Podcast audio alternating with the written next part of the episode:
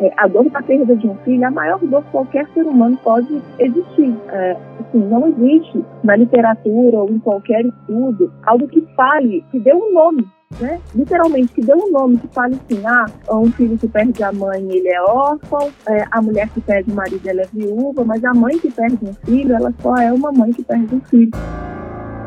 Para Paula Beltrão, fotógrafa de natimortos, não basta passar pela dor da perda, pela prematuridade, a violência emocional está presente por todas as partes. Para os pais que passam pelo luto, sempre existe alguém que não sabe abordar o assunto e usam frases como logo você tem outro, que bom que não sofreu. Segundo Gislaine Franco, só quem sente a dor sabe a dimensão e às vezes um abraço é a melhor coisa a se fazer. E eu sofri muito com essa violência psicológica das pessoas, né? Essas falas deturpadas, né? Que eu, eu entendo que não são mero acaso. Infelizmente, a gente você consegue ter a dimensão da coisa quando a gente passa pela coisa diante das falas equivocadas das pessoas, né, dos argumentos assim descontextualizados que são utilizados. É muito comum ouvir de profissionais que a gestação abaixo das 24 semanas não é viável ou que não vão investir na criança.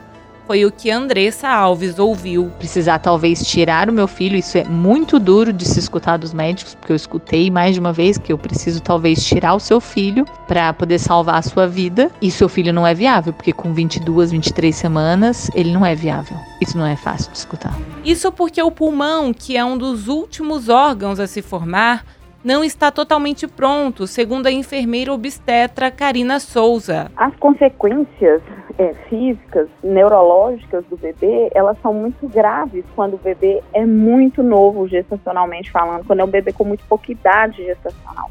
E às vezes essa formação fora do útero vai trazer um bebê com muitas é, sequelas é, é, um bebê que a gente chama de bebês viáveis e bebês que não são viáveis. Maria Carolina também passou por essa situação. O bebê não era viável. O hospital que eu fui só investia em bebês a partir de 24 semanas fechadas e eu tava de 23 e dois dias. A todo momento meu marido falava: vocês vão tentar investir nela, o coração dela tá batendo, etc. E eles falavam pra gente que não que não iam, não tinham o que fazer.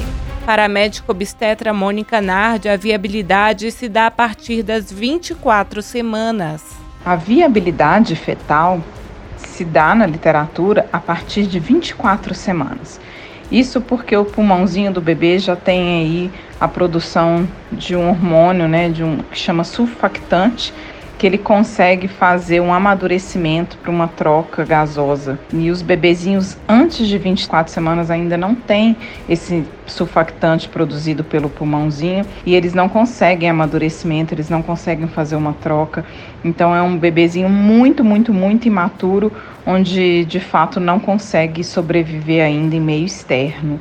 Muitas vezes uma doença é negligenciada, como uma pressão arterial alta não vista no pré-natal, como aconteceu com Andressa Alves. E, e devido a um laudo errado, né, o laudo do, da equipe médica do ultrassom é, laudou como se tivesse tudo normal, não, não colocou, não apontou esse risco causado pela alteração nas artérias uterinas, que poderia me levar a desenvolver a pré-eclâmpsia, como isso não foi apontado no laudo, e a médica não levou em consideração também olhar isso mais a fundo e somar essa informação com as minhas alterações de pressão. Outro fator são as abordagens feitas por médicos dizendo que o filho não vai sobreviver. É, eu fui julgada, não, não tem por que eu jogar esse, os dados dela no, no algoritmo, porque não precisa. Precisava.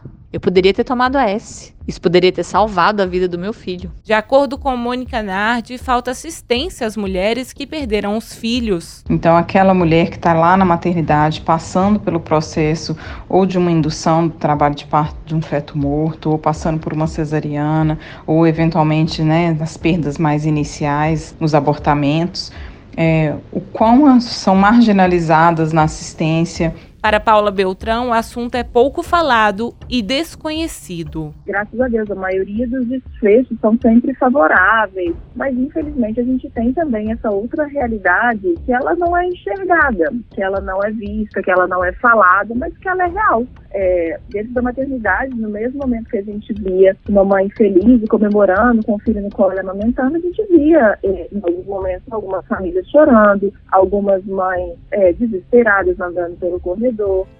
Em 2022, 124 mães perderam seus filhos recém-nascidos em Belo Horizonte, segundo a Secretaria Municipal de Saúde. Já o Brasil registrou 17.718 óbitos fetais.